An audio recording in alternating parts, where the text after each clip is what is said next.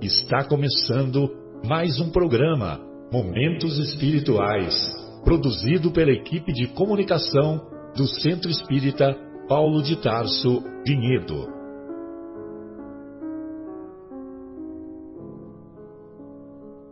Se guardas contigo o estigma do sofrimento, indagando pela solução dos velhos problemas do ser e da dor, se percebes a nuvem que prenuncia a tormenta e o vórtice traiçoeiro das ondas em que navegas, vem conosco.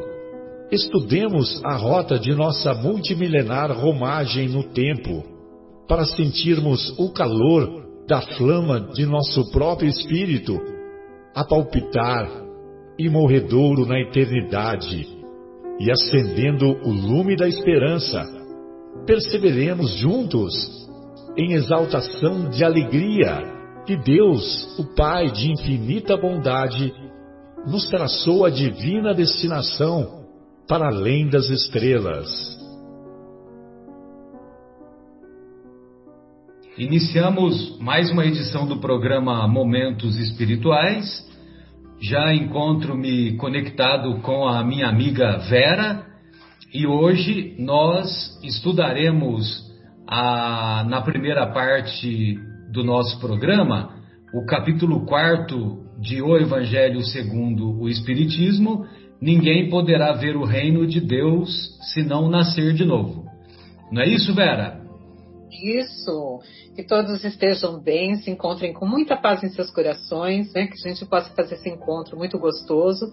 Um assunto muito bacana, e assim, que envolve diretamente o nosso dia a dia, né? Que é laços de família, que nós vamos uh, abranger mais um pouquinho a fundo, né, Marcelo, nesse capítulo. Não é Exatamente. É no, é, os laços de família é o item que a gente vai, vai focar mais dessa vez.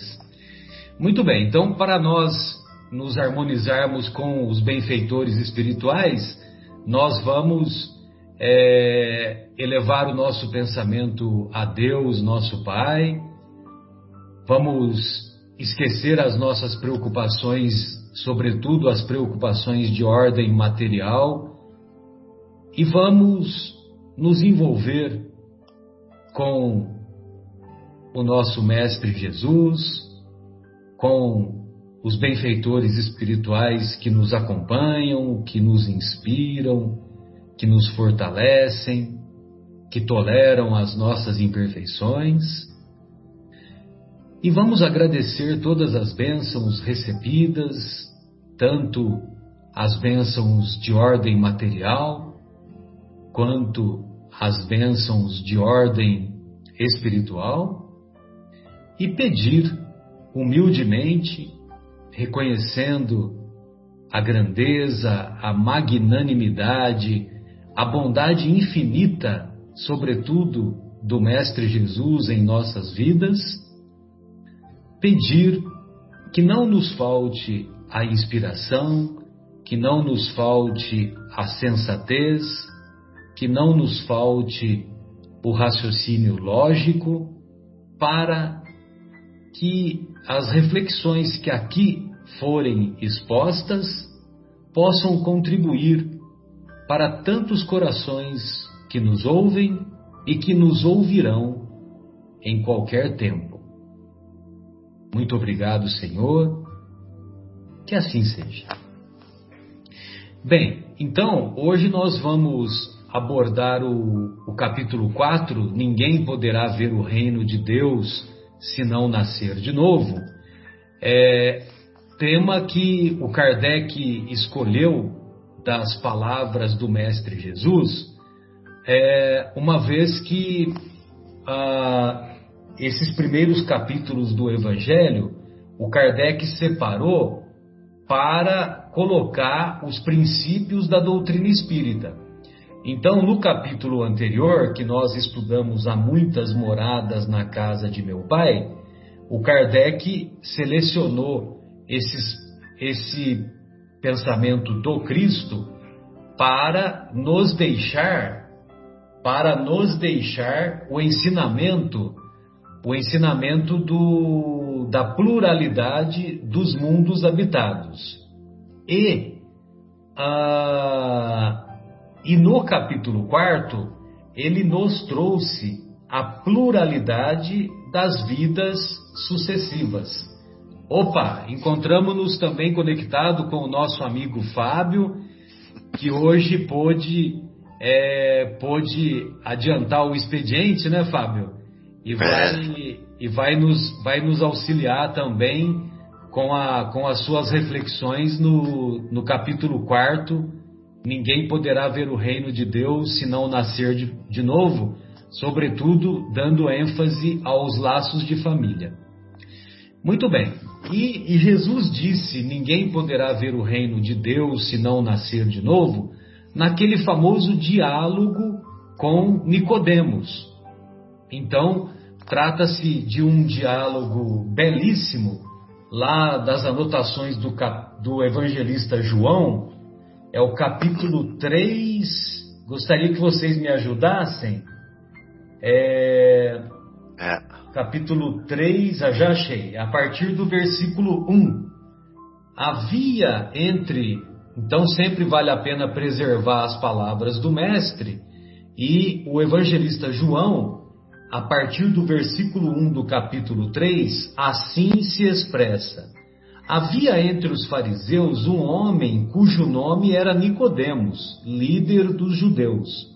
Ele veio até ele, Jesus, de noite, ao de noite, ao detalhe, de noite, e lhe disse: Rabi, sabemos que vieste de Deus como mestre, pois ninguém faz estes sinais que tu fazes, se Deus não estiver com ele. Em resposta, Jesus lhe disse: Amém, amém, eu te digo que se alguém não for gerado de novo, se alguém não nascer de novo, ou do alto, algumas, tra algumas traduções, não pode ver o reino de Deus.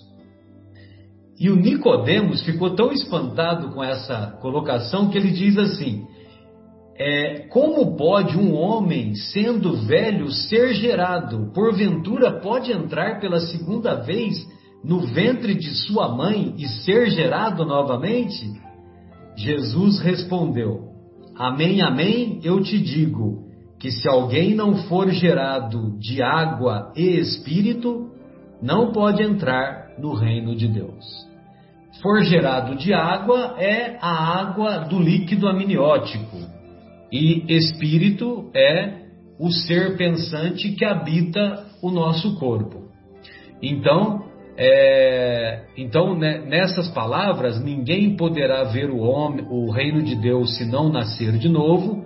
Evidentemente que o conceito da reencarnação, o conceito das vidas sucessivas, o Kardec escolheu essa passagem para evidenciar o, o princípio, esse princípio da doutrina espírita. Muito bem. E lá no item 18 desse capítulo do Evangelho, o Kardec faz uma, uma colocação muito ampla e muito, é, muito esclarecedora, que ele diz assim: os laços de família não sofrem destruição alguma com a reencarnação como o pensam certas pessoas. Ao contrário, tornam-se mais fortalecidos e mais apertados. O princípio oposto, sim, os destrói. Qual é o princípio oposto? O princípio oposto é se nós tivéssemos apenas uma existência, uma única existência. Então, das duas, uma, né? O Kardec, lá no Livro dos Espíritos, ele até faz esse comentário. Das duas, uma. Ou temos apenas uma única existência, ou temos várias existências. Não tem um meio termo. Então, se fosse uma única existência e nós convivemos com familiares, é, familiares que têm um comportamento despótico, familiares é, que, que, por exemplo, é, têm um, um, atitudes infelizes, atitudes indesejáveis, nós não nos sentimos bem com essa pessoa, é, que laço de carinho, que laço, que sentimento mais forte nos uniria se nós tivéssemos apenas uma única existência. Ao contrário, é, eu sempre me recordo dessa, dessa colocação né, que, o, que o nosso querido Aloísio Elias faz, que, que, por exemplo, uma pessoa que uma pessoa de coração endurecido, ela não merece conviver com uma pessoa de coração bondoso, de, de coração bondosa, de coração bondoso. então, uma pessoa de coração endurecido não merece essa convivência com um coração bondoso essa pessoa de coração endurecido não merece, mas ela necessita da, da, da convivência com esse coração bondoso. Ou seja, uma única existência enfraqueceria os laços de família e não os ampliaria.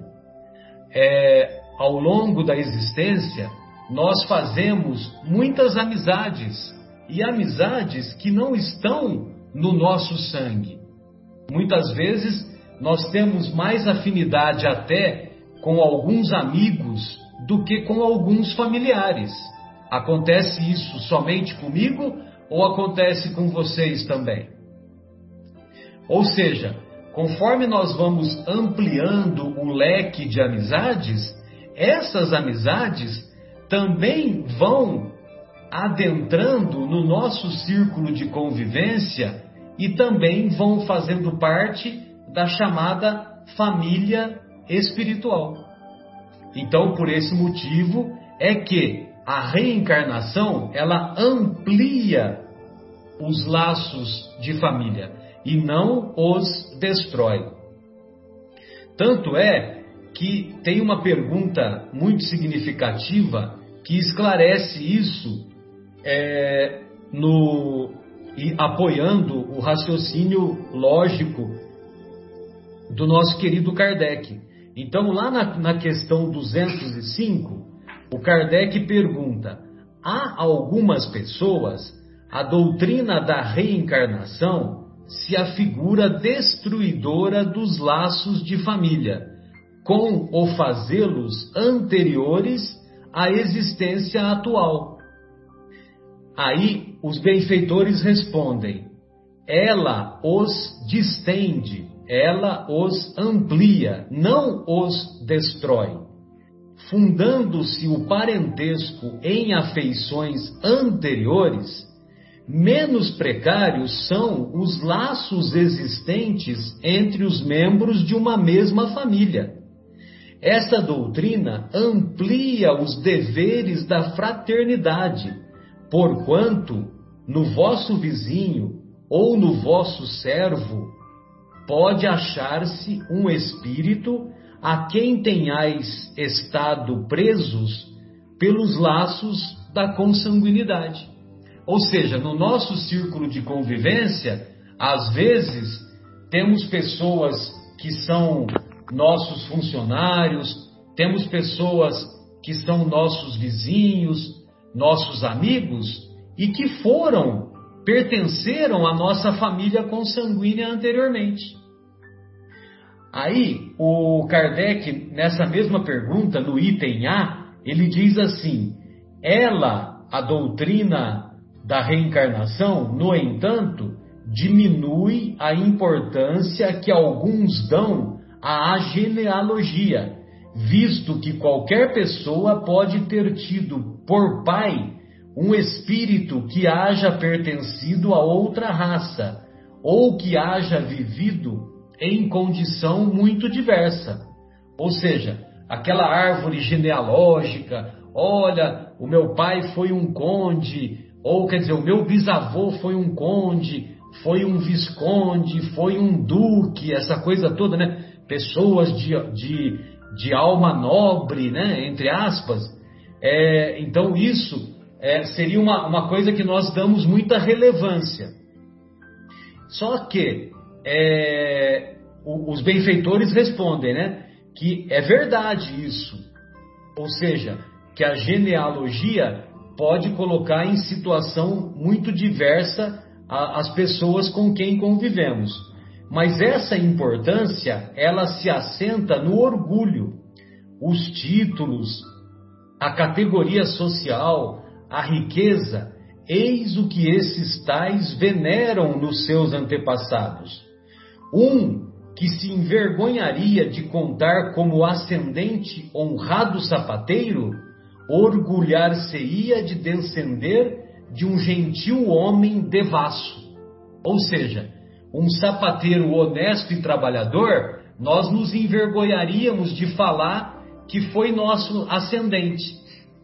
Agora, se, tem, se o cara tem um título de duque e que morou lá na, na França, só que era um cara sem escrúpulos, olha, o meu parente foi é, um duque lá na França. Aí a gente, a gente valoriza. Digam, porém, o que disserem, ou façam o que fizerem, conclui os benfeitores espirituais. Não obstarão a que as, que as coisas sejam como são, que não foi consultando-lhes a vaidade que Deus formulou as leis da natureza. Ou seja, a lei da reencarnação é uma lei cósmica, é uma lei que é válida em qualquer ponto do universo. E Deus, quando elaborou as suas leis, ele não está preocupado se nós valorizamos ou não a nossa genealogia. Ô Vera, gostaria de ouvi-la, querida, em suas colocações iniciais. Fique à vontade, querida. É, eu estava raciocinando com você agora, que beleza, né? Da doutrina. Quebra esse orgulho que nós temos, mostrando que a nossa família, que tem valor mesmo não é a nossa família aqui, material, e sim a nossa família espiritual. Uh, vamos lá. Uh, quando, é, só também complementando o raciocínio das, da passagem de Jesus, lá quando ele fala da água, né, que vem da água, a água também lembra, você lembrou do onde o bebê fica? você é médico, né, Marcelo? E eu me veio assim, porque a matéria, normalmente, antigamente, achava que tudo surgia da água, né? E realmente, né, a vida começou assim na água. Então, essa coisa de nascer, de vir da água, né? Vir da matéria, vir para a matéria. A água representando essa parte material nossa. Mas hoje eu vou focar mais mesmo no, no laços de família. Eu acho que é importante esse assunto, porque, como eu falei no começo, envolve diretamente o nosso dia a dia. E eu estava, assim, para os estudos de hoje, eu estava escutando uma palestrinha hoje do Haroldo Dutra e eu ri muito com ele, porque ele falou assim: Você quer ser feliz? Não casa. Não, Não casa. casa não case. porque realmente, e aí é uma grande verdade, porque no casamento, nessa união, vão surgir as nossas dificuldades, e é para isso realmente o casamento, né? onde a gente vai burilar toda essa parte nossa de relacionamento. O problema que a gente tem com aquele outro espírito que a gente se uniu, provavelmente pode ter um passado, e a gente está nessa oportunidade agora para a gente poder se entender então achei muito interessante, eu ri muito. Ele falou assim: quer ser feliz, não case. Porque o casamento não é para trazer felicidade para nós. Para nós, o casamento é uma é algo mais profundo, né? Um planejamento espiritual. Então não é simplesmente casar para ser feliz. E aí a gente olha para o nosso dia a dia. Hoje os casamentos, eles não, o casamento, o ato do casamento em si, não estou falando a parte do relacionamento de se gostar, mas o casamento simbólico mesmo. Não está mais preocupado com a bênção de Deus. Está preocupado em fazer um grande evento. Casamento hoje em dia é um grande evento. Não, é, é acho bacana, até porque você gosta de desenvolver os amigos, fazer tudo. Mas a gente percebe uma outra coisa um pouquinho mais além disso. Realmente a pessoa quer fazer do casamento um grande evento. Será que isso é tão importante assim? Uh, e nas primeiras dificuldades que advêm, você não encontra felicidade, você busca essa felicidade que eu, sei lá, a gente, será que sabe o que é felicidade? Eu sempre falo isso. Será que a gente sabe o que é felicidade plena? Acho que a felicidade plena, plena, que o espírito feliz a gente não encontra aqui no planeta ainda, porque são momentos felizes, nós temos momentos de felicidade. E nós temos que valorizar, sim, esses momentos de felicidade. E saber atravessar e ver as nossas dificuldades, aquilo que vem de encontro, os nossos problemas que a gente se debate no dia a dia. E aí o que acontece? Rompe, ah, eu não sou feliz no casamento mas não tem o mínimo de paciência, não tem uma mínima vontade de compreender o outro ser. A busca pelas paixões, eu também falo, gente, paixão é só no começo, só para iludir a gente a se unir para a pessoa, porque depois, se não sobrou um amor, um amor mais amplo, mais universal do que aquele amor mais material, não dura o casamento mesmo. Além do amor, a gente tem que ter a amizade isso tem que unir um casal até o fim, até a idade posterior, porque aquela paixão, tudo. E parece que as pessoas hoje vivem diariamente em busca dessa paixão fervente. Né? E, não dá valor para aquilo que vai construir de relacionamento com a outra pessoa. Né? E a senhora Dutra lembrou também uma coisa que me fez pensar muito, porque eu venho de uma família assim mais tradicional, né? Meus pais, minha mãe, né? Minhas, meus avós e me fez lembrar, ele fala assim, a diferença das famílias hoje das famílias antigas. A família hoje é solitária. Antigamente, eu morei em fazenda e realmente era assim, porque eu me lembrava, todo mundo se unia, repartia. Ele falava assim, eu vim, ele também veio de uma família assim de fazenda e ele lembrou bem. A gente era rico e não sabia, porque tinha abundância de coisas, de coisas para comer e era para a família toda. Tinha uma colheita de tomate se repartia para a família toda, não é só para aquela família. Era a família porque ali perto estavam os tios, os avós, então se uniam, repartiam as coisas. Uh, colhia milho, eu me recordo muito, isso é muito saudoso para mim, porque sentava toda a avó, as tias, né? Tudo ralando milho para fazer o curau, faziam tudo junto e repartiam tudo isso junto. Fazer pamonha. Ah, que delícia que era. Me recordo da minha avó fazendo travesseiro de paina. Elas iam colher paina, juntava tudo, tirava sementinhas e deixava a paina fofa. Tudo em união e faziam juntos para a família toda, mas não aquela família pai, mãe e filho. Não, era além a família. Então, como ele disse, nasceu um bebê, né, quando nascia uma criança nova, a família toda ajudava aquela mãe. E hoje, quando uma mãe tem um filho, ela se vê quase sozinha, desesperada, não saber como cuidar. Né? Não tem uma avó que vem, vem minar o filho enquanto ela está em repouso. Então, é essa desunião. Então, perdeu esse sentido de família. Os laços de família estão muito estreitos, eles estão muito egoístas hoje em dia. Natal.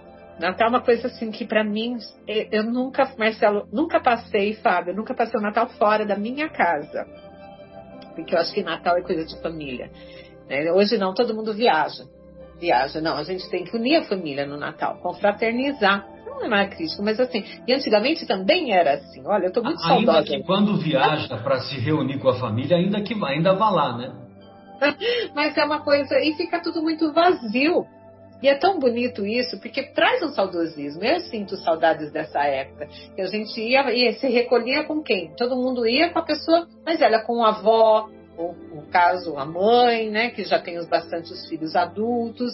E é tão gostoso isso. Eu acho que nós estamos perdendo um pouquinho dessas coisas. Por isso que às vezes a, a gente não consegue atravessar os problemas do dia a dia, porque a gente não tem esses, esses apoios pela família.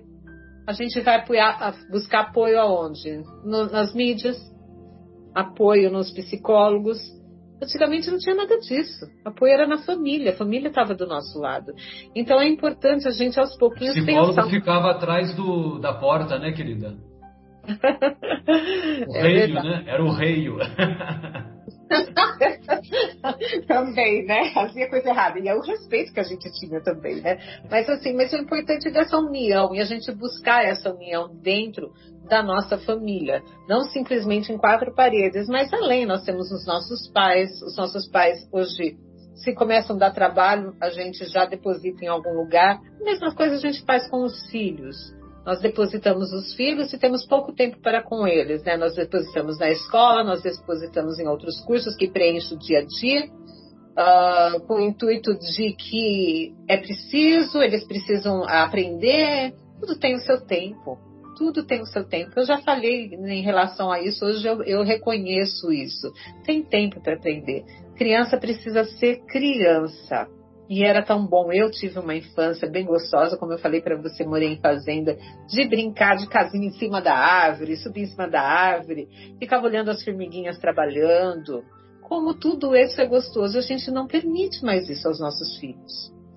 Então, eu acho que há necessidade de repensar nossos atos em família, nossos atos dentro da nossa casa e em relação àqueles que estão ao nosso redor, tanto aos filhos quanto ao cônjuge e também quanto aos nossos pais, avós, né, tios, tias que hoje estão ficam tão longe, a gente nem mais haviam brigas, haviam brigas, mas passava, tudo passava, se resolvia. Tinha essas coisas também. Mas vamos pegar aqui no Evangelho, agora um pouquinho aqui, né, que eu já falei bastante. Olha, antes de você pegar no Evangelho, mas não perca o seu raciocínio, tá? eu só vou fazer duas considerações rápidas, né? É, uma é que aquilo que você falou do início do relacionamento, do, do, seja do casamento ou da fase de namoro, naquela obra Vida e Sexo, que é uma obra muito profunda e muito bela, que foi editada pelo Espírito Emmanuel ao Chico, ele diz, o Emmanuel diz que quando você conhece aquele que vai ser o seu cônjuge, você fica é, envolvido num suave encantamento e esse suave encantamento, vi, é, é, esse suave encantamento, ele beira uma obsessão, entendeu? Funciona como se fosse uma obsessão. E, e os benfeitores espirituais, eles dizem que Deus permite que assim se dê para que possa, é, para que aquela união possa se efetivar, entendeu? Mas lógico que aquele suave encantamento seria desejável que ele se mantivesse até os 75 anos, até as bodas de diamante, né? Mas lógico que outros valores vão se vão sendo colocados né, no relacionamento e, e lógico que aquele encantamento original ele vai se perdendo. E outra, a outra coisa que eu gostaria de falar é, que você bem descreveu, né, que, o, o, que está ocorrendo um estreitamento dos laços de família, não, não estreitamento no sentido, é, no sentido negativo, né, mas o que eu me refiro é que a, toda, aquela, toda aquela vida mais ativa que nós tínhamos lá em décadas passadas, no convívio com os nossos familiares, né, e você falou que, que vocês compartilhavam lá na fazenda as famílias, né, com as famílias, tudo que era produzido na terra. E eu tenho certeza que vocês também compartilhavam com as famílias das fazendas vizinhas, né? Porque cert, certamente tinha uma rivalidade, uma rusga aqui, uma rusga ali, mas vocês também conviviam no geral de maneira pacífica com as com os moradores das fazendas vizinhas e também um ajudava o outro, né? Agora, é, o Chico Xavier lá no Pinga Fogo, aquele primeiro Pinga Fogo de 71, daquele do meio do ano, né? Porque são dois Pinga Fogos, um do meio do ano e outro do final do ano. Mas no primeiro Pinga Fogo, ele diz assim que por mais que o ser humano faça para destruir a família, a família não será destruída. Lógico que outros valores vão sendo incorporados. É, por exemplo, nós temos uma atividade muito intensa hoje no mundo digital, né? Só que a dor do coração, a dor do coração, ela não é curada pelo digital. A dor do coração, ela é curada quando os filhos voltam para a casa dos pais os filhos voltam para o colo dos pais. E o colo dos pais vai continuar existindo e sobrevivendo a tudo. Ah, vai mesmo. Eu que diga que é paparico tanto meu. tá sempre que o Paulinho lá esperando o retorno. Mas vamos lá. Só para pegar agora, pegar um pouquinho de Kardec aqui, de, de Kardec no Evangelho, eu grifei algumas partes que ele fala assim, ó. As afeições espirituais são duráveis, as afeições carnais acabam com a causa que as fez nascer. Por isso que ao mesmo tempo que assim eu, a gente critica um pouco as separações, também se essa união foi baseada em algo que foi assim material, foi carnal, ela vai se desmanchar, ela não vai para frente. É que a gente reconhece. Então não vai, não é para ficar, não condenamos a separação, desde que ela venha com responsabilidade, com responsabilidade com aquilo que o relacionamento criou, que são os filhos, uma separação saudável é isso que as pessoas precisam também trabalhar, porque normalmente elas não são saudáveis. Isso eu falo com propriedade porque fiquei, trabalhei oito anos no fórum eu vi o que, que era uma separação. A maior parte das separações não são saudáveis. Duram anos, anos em rinchas. Parece que separou, mas não separou, ainda continua o laço de ódio. Cria-se um laço de ódio em vez de um laço de amor. E ao invés de simplesmente né, deixar de existir, e aquele relacionamento e caminhar em cada um construindo o seu lado, a sua vida e tentando uh, cumprir com as responsabilidades com, com, aquilo que esse relacionamento gerou, que seriam os filhos. Não, isso na maior parte não acontece. Né? Um, e ele fala mais adiante: Deus permite as encarnações de espíritos antipáticos ou estranhos nas famílias, com o duplo objetivo de servir de prova para uns e de meio de adiantamento para outros. Olha aí por que das dificuldades também, principalmente entre irmãos, entre pai e filhos, né? Dá para a gente compreender por esse trecho aqui. Além disso, os maus melhoram-se pouco a pouco ao contato com os bons e pelos cuidados que recebem. Seu caráter se suaviza, seus costumes se educam, as antipatias se apagam. Então é para isso que vem juntos. Porque um amor de mãe com o filho, né, apaga muita coisa. Apaga muita coisa. Que o amor de mãe, como a gente percebe, principalmente nos trabalhos espirituais, vai além vidas. Vai além vidas. É muito bonito quando a gente pega, né, e tem contato com um espírito que foi mãe no passado daquela criatura que está ali precisando de ajuda e ela vem e fala que eu estou sempre do lado, estou sempre cuidando ainda, mesmo não tem, não sendo dessa vida, de outras vidas. Olha que maravilhoso que tem isso. E às vezes a gente se pega com os nossos problemas em tamanho desespero, se sente sozinho e nós não temos, temos que abrir a consciência para que tenha esses seres dos nossos lados que nos amam muito. Nós não estamos sozinhos. Além de Deus, tem essa legião de espíritos da nossa família espiritual que nos querem bem.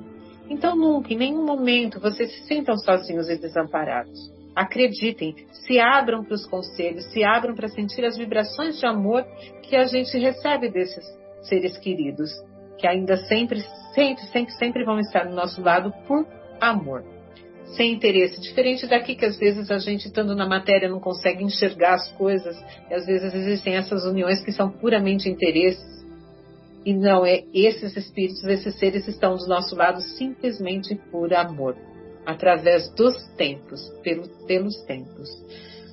É, acho que Marcelo seria mais isso, né, que eu queria para dizer. E acho interessante no finzinho, no item 23 também, só para a gente também seguir aqui o Evangelho. Certo. Ele, quando ele fala assim, vou ler rapidamente para vocês, porque a gente está um pouquinho mais de tempo, né? A gente fica tranquilo, pode... fica tranquilo. Uh, voltando um pouquinho atrás do item 22, um pedacinho no final, fala assim, ó.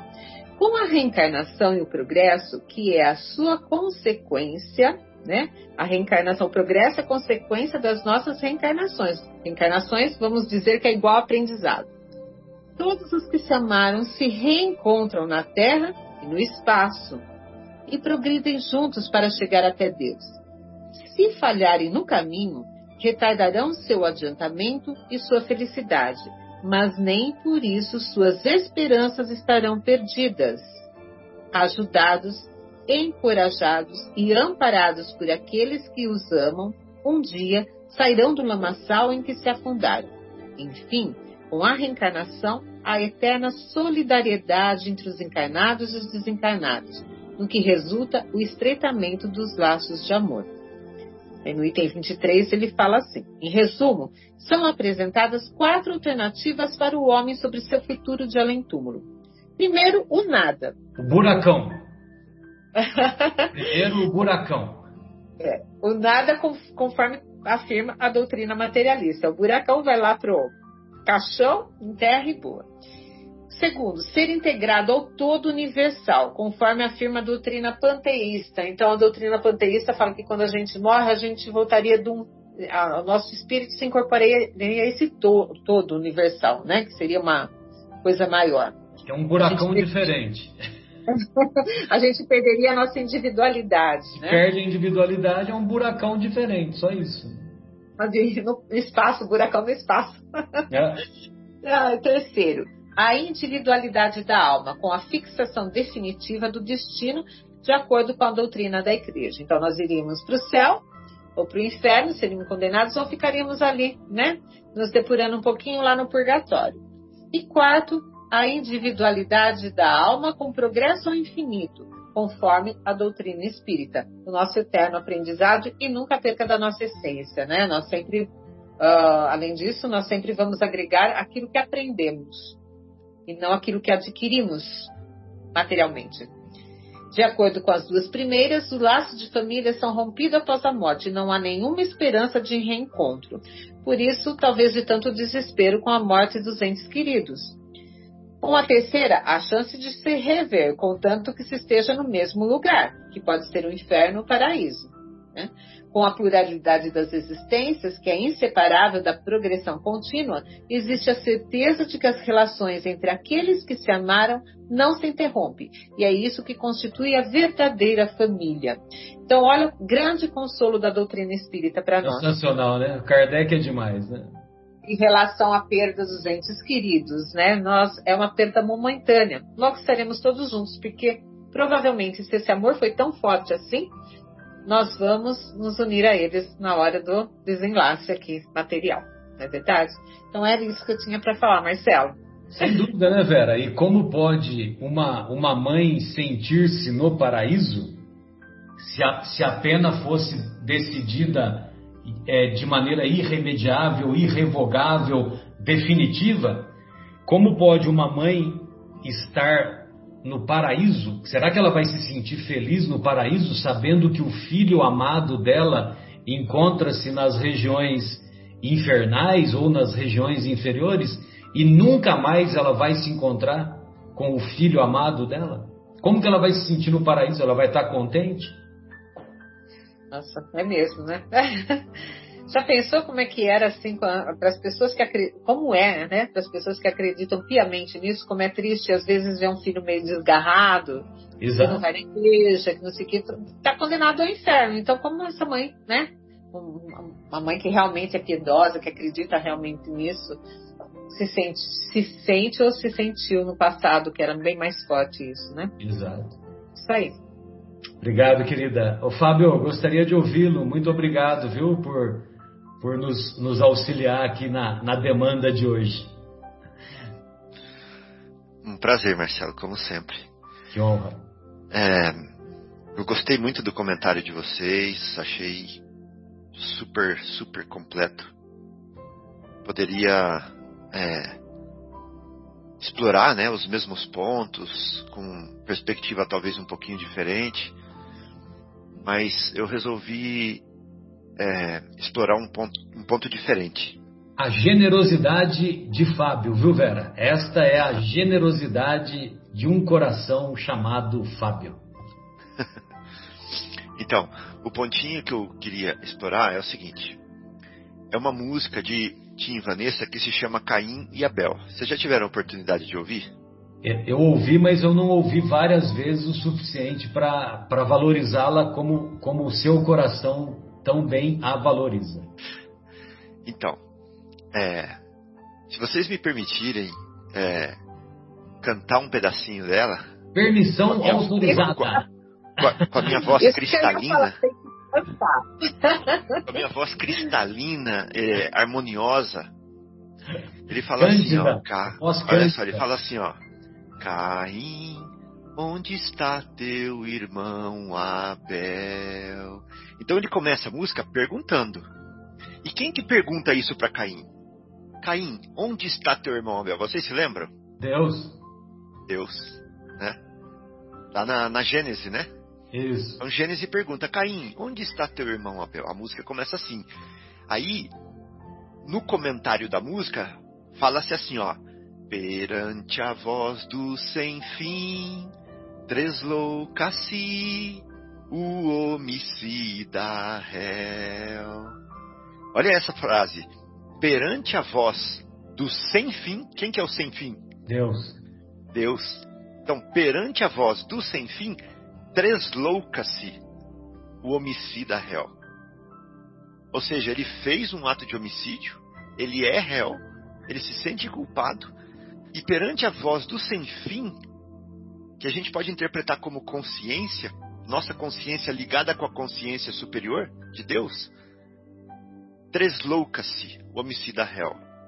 Aí ele fala assim, ó, mas o sangue de Caim será o sangue em Abel. O que será que significa isso? O sangue de Caim, que matou Abel, né? Será o sangue em Abel. Ele vai voltar.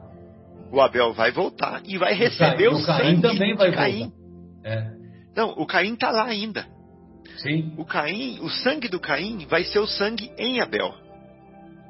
Ou seja, aí ele conclui assim, ó: Céu na terra, na terra do céu.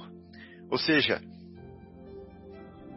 as leis de Deus trazendo o céu para a terra, de Sim. alguma forma, colocando de novo as duas almas juntas.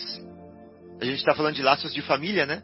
Sim. Eu estou explorando aqui com a música um laço de família do qual as pessoas se uniram pela força do amor doente. Porque elas podem se unir pela força do amor saudável, não podem, Vera? Aqui elas vão se unir, como você falou lá no, lá no fórum onde você trabalha, que as pessoas se separam e, e elas continuam ligadas, né? Olha aqui, ó, essa música é isso. Então ele fala assim, ó, o sangue de Caim, que matou Abel, né? Vai ser o sangue em Abel. O Abel vai receber o sangue dele de novo. Marcelo, não era lá que nasce da carne é carne? Sim. Então no, olha lá, diálogo, no diálogo Jesus Nicodemos. Exato. Aí ele fala assim, ó, o rangido de dentes se aquieta sob um teto. Olha isso, gente.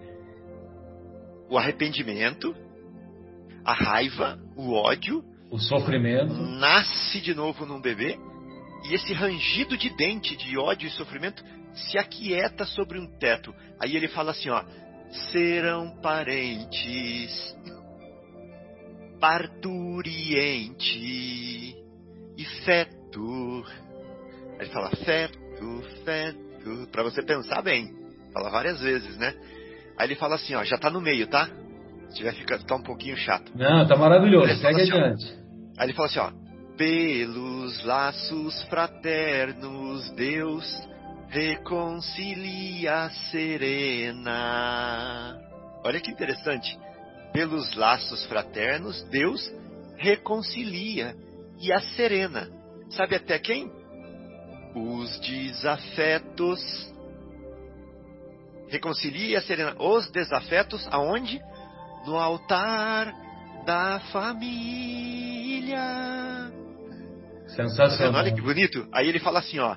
Pai, mãe, irmão, coração em pedaços.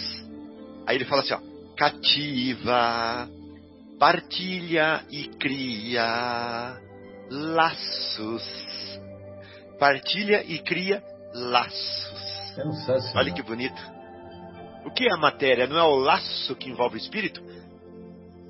Pai, mãe, irmão, coração em pedaços, cativa, partilha e cria laços. Aí agora vem o, o finalzinho, tá? Um vagido corusca o luto. Olha que bonito. O que, que é vagido? É. Exatamente. Né? Um vagido corusca, que nem um raio, passa rápido. Corusca o luto, risca o luto. Tava em luto. Morte, separação, ódio. Um vagido corusca o luto e a treva se reluz. Olha que lindo, gente. É poético demais, né? E a treva se reluz. Bendito é o fruto do vosso ventre. Bendito, ó, tô arrepiado. Bendito é. é o fruto do vosso ventre. Aí ele fala assim: A oportunidade Jesus, da reencarnação, é. é. Agora, olha o jogo de palavras da música. Bendito é o fruto do vosso ventre. No próximo, na próxima estrofe ele fala assim: Jesus. Lembra da frase do Pai Nosso? Bendito é o fruto do vosso ventre, Jesus? Não, é, é da Ave Maria. É da Ave Maria a oração. Isso, é da Ave Maria, desculpa. Bendito é o fruto do vosso ventre. Aí ele fala assim: Jesus, do vosso ventre. Entendeu? Ele inverteu. Ele não fala bendito é o fruto do vosso ventre, Jesus. Ele fala assim: bendito é o fruto, o fruto do vosso ventre, Jesus, do vosso ventre. Porque foi do ventre de Jesus que nasceram as oportunidades. Sim. As circunstâncias, o religamento da família, as novas chances. Foi do ventre de Jesus que saiu o nosso crescimento aqui a e a nossa oportunidade junto.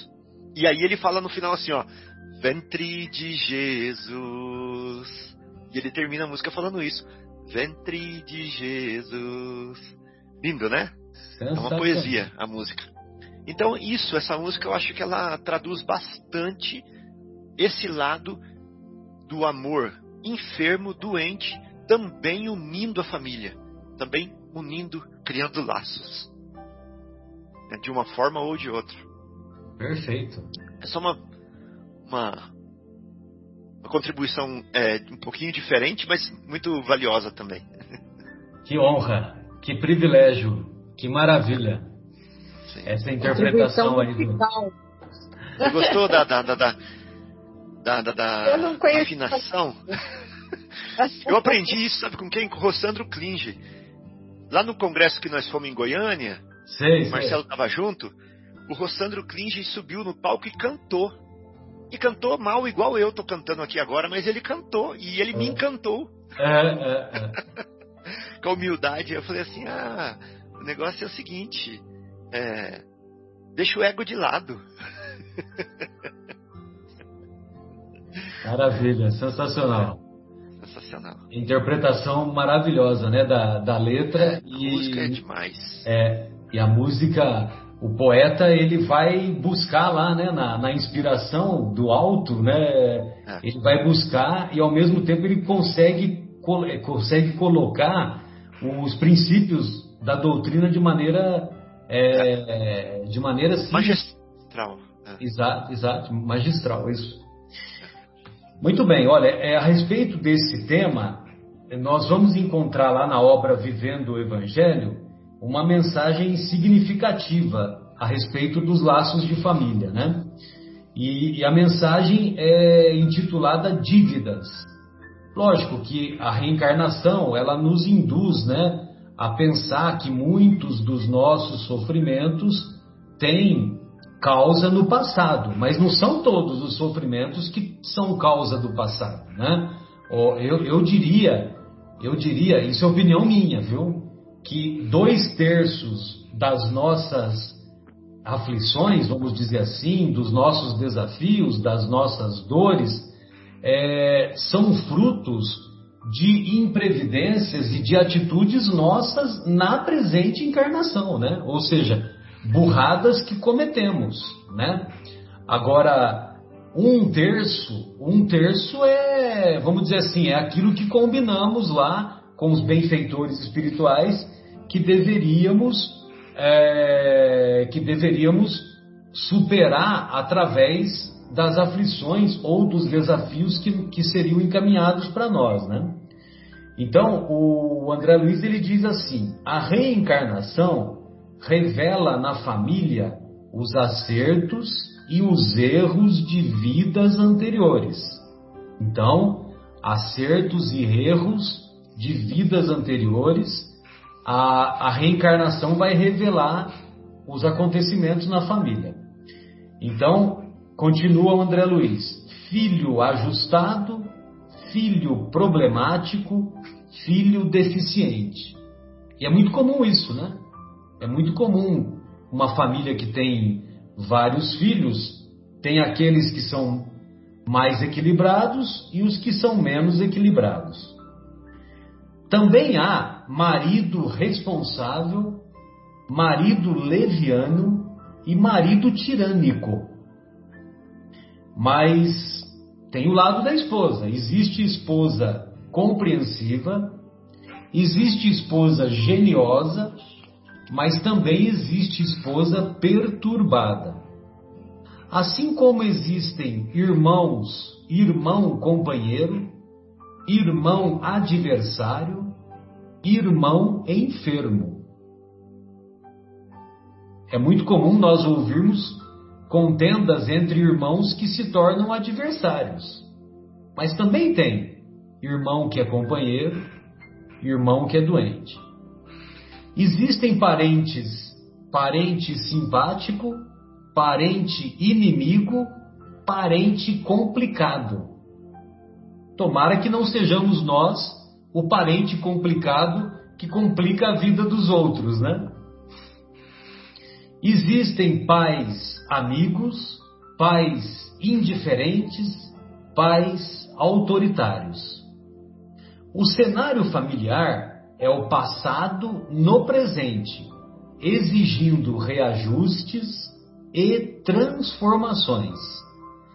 Então, os desafios que nós nos debatemos na, no, no convívio com a família revela o passado no presente, no atual momento. E isso exige ou nos convida aos reajustes e às transformações. Transformações, transformar, ou, ou seja, mudar para melhor. A doutrina espírita ajuda a compreender que os compromissos não resolvidos do pretérito voltam aos dias de hoje, através da reencarnação, como dívidas a serem resgatadas. Então, lógico que, é, que a doutrina espírita nos ensina a ter essa compreensão das dívidas relativas aos desafios que encontramos no convívio com os parentes. Então, isso são dívidas a serem resgatadas. Jesus é o avalista dessa dívida. Ou seja, através da misericórdia de Jesus, ele autoriza os benfeitores espirituais. Esses benfeitores espirituais vão patrocinar a nossa reencarnação, a nossa nova oportunidade. Nós vamos entrar em acordo com esses benfeitores. Olha, não, eu quero voltar, eu quero me redimir, eu quero corrigir, eu quero ser uma pessoa melhor. E os benfeitores espirituais, amando de Jesus ou pela misericórdia de Jesus, os benfeitores vão patrocinar essa nossa nova oportunidade. Mas, conclui o, o benfeitor espiritual, Jesus é o avalista. É o avalista dessa forma, né? Ele dá a ordem para os benfeitores, os benfeitores patrocinam a nova oportunidade. Jesus é o avalista, mas no banco da evolução, ninguém transfere o débito. O débito é intransferível. Ou seja, o devedor é quem paga. Não adianta a Vera tomar o antigripal se sou eu que estou gripado. Ou seja, a cada um será dado de acordo com as próprias obras. Então, o André Luiz aí faz nos refletir aí um pouquinho mais sobre, a, sobre esses laços de família. Vera, se você quiser fazer mais algum comentário, Fábio, fiquem à vontade. Temos aí uns sete minutinhos aí pela frente. Eu acho que não tem mais nada a acrescentar, a gente já falou bastante, né, sobre... Mas assim, a nossa... Eu acho assim, como aprendizado na nossa reencarnação atual, nós temos que pontuar muito, muito, muito é, em verificar e analisar, parar para pensar em relação à família, a esses seres que estão ao nosso redor. Tentar, cada um vai ter uma situação, ninguém vai ter a vida feliz e como lembrar do que Haroldo Dutra nos disse, né? A família não é só para trazer felicidade. A felicidade vai vir de como eu vou me relacionar e encarar os problemas que eu tenho dentro da família, né? Então, a, felicidade não tem que vir de fora, ela tem que partir de dentro. Nós temos uma caminhada para ser feita. Nós temos essa caminhada para ser feita. Sejamos felizes durante a caminhada. Normalmente nós colocamos a felicidade lá na frente para ser atingida. Dessa forma, ela nunca chega. Então, nós temos que ser felizes durante essa caminhada também, e não colocar a felicidade como meta. É o nosso dia a dia, ser feliz com aquilo que nos cerca, no nosso, com aquilo que a gente tem hoje. Os problemas virão, sim, são as dificuldades, tem, mas uh, não adianta eu falo sempre aquela questão de preocupar, né? Preocupar a mente. Às vezes a gente se preocupa com as coisas, que coisas que nem aconteceram, e a gente transforma a nossa vida num verdadeiro inferno por causa disso. E as coisas às vezes nem aconteceram, e preocupar e, e ficar nessa situação não resolve o problema. A gente tem que ter a atitude de resolver os problemas sim, na hora que eles aparecem, ter a esperança sim de que tudo vai dar certo. Quando a gente acha que está no fundo do poço, não está, vai aparecer alguma solução. Ter essa fé, ter essa certeza sempre do nosso lado que Deus não quer a nossa infelicidade, Ele quer a nossa felicidade. Tá? Não vamos uh, ser, não nos fazermos de vítima perante as coisas, que não é isso que vai trazer o olhar de Deus para conosco com aquela benevolência, tudo. Não, Ele quer ver a gente sempre à frente, lutando e buscando e fazendo no nosso dia a dia o melhor possível é essa maneira que a gente tem que vivenciar. Acho importante a gente pensar um pouquinho sobre isso. Gente, é isso. E, e, no, e no fundo do poço, vale a pena nós nos esforçarmos e procurarmos a mola propulsora. Porque todo fundo do poço tem a mola propulsora. Exatamente. E basta, e basta um simples galeio, como nós dizemos lá no, no interior, né, Fábio? É. Basta um simples galeio e nós conseguimos é, sair com a ajuda da mola propulsora. Sai. E aí, Fabinho? Eu tô lembrando aqui que eu escutei o miudinho 147 hoje. E o Luiz Elias falou exatamente isso. Ele falou assim que o melhor lugar que tem é o fundo do poço. Porque é justamente lá onde você tem apoio para se impulsionar de novo, né? Exato. Verticalmente. Enquanto a gente está caindo, nós estamos na. Nós estamos sem apoio, é verdade. Bem lembrado. É. Ele falou assim, ó, bateu o pé no fundo, fala assim, pô, que oh. bom. Opa! né? Então ele fala assim, ele seguindo Emmanuel, ele estava falando assim, olha, que o André Luiz fala assim, antes do Emmanuel. Quando a gente está mal, nós precisamos de três coisas. Nós precisamos de é, passe, né? precisamos de prece, é, precisamos de passe, precisamos de prece e precisamos de Deus em tudo que a gente estiver fazendo. Né? E aí ele ele fala o seguinte: é, Deus, para você alcançar Deus, você precisa ter humildade.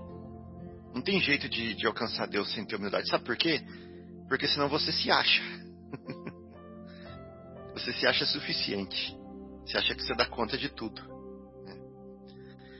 Então, nessa hora que você está mal, que você está sem chão, que você está descendo, é, são essas três coisas que vão te ajudar. É a humildade de saber que você precisa de Deus,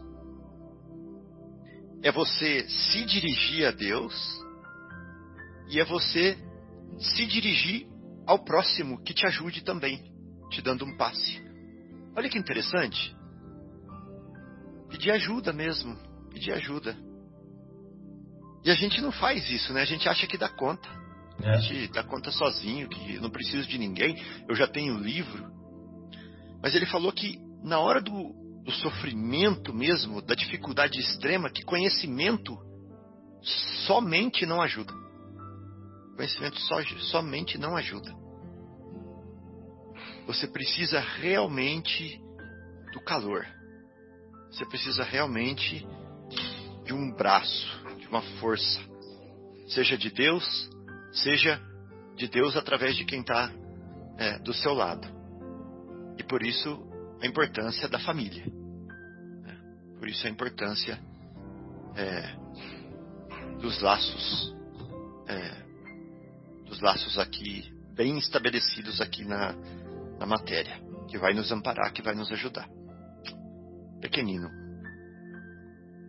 Adendo Muito bom.